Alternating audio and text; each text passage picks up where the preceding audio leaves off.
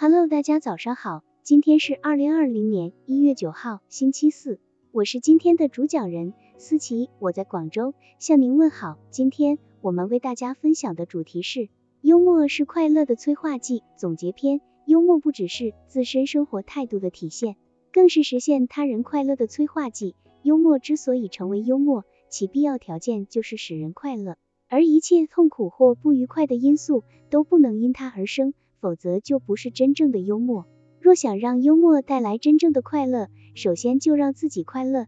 只有一个内心真正快乐的人，才能无私的将快乐呈现给他人。真正的幽默可以是自娱自乐，可以娱乐他人。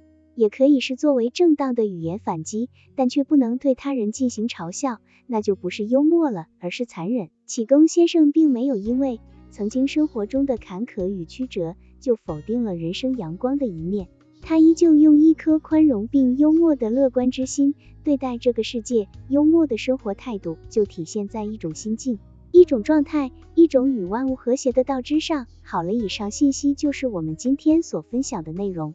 如果你也觉得文章对你有所帮助，那么请分享到朋友圈，让更多的朋友一起来学习吧，加油，让我们一起进步吧。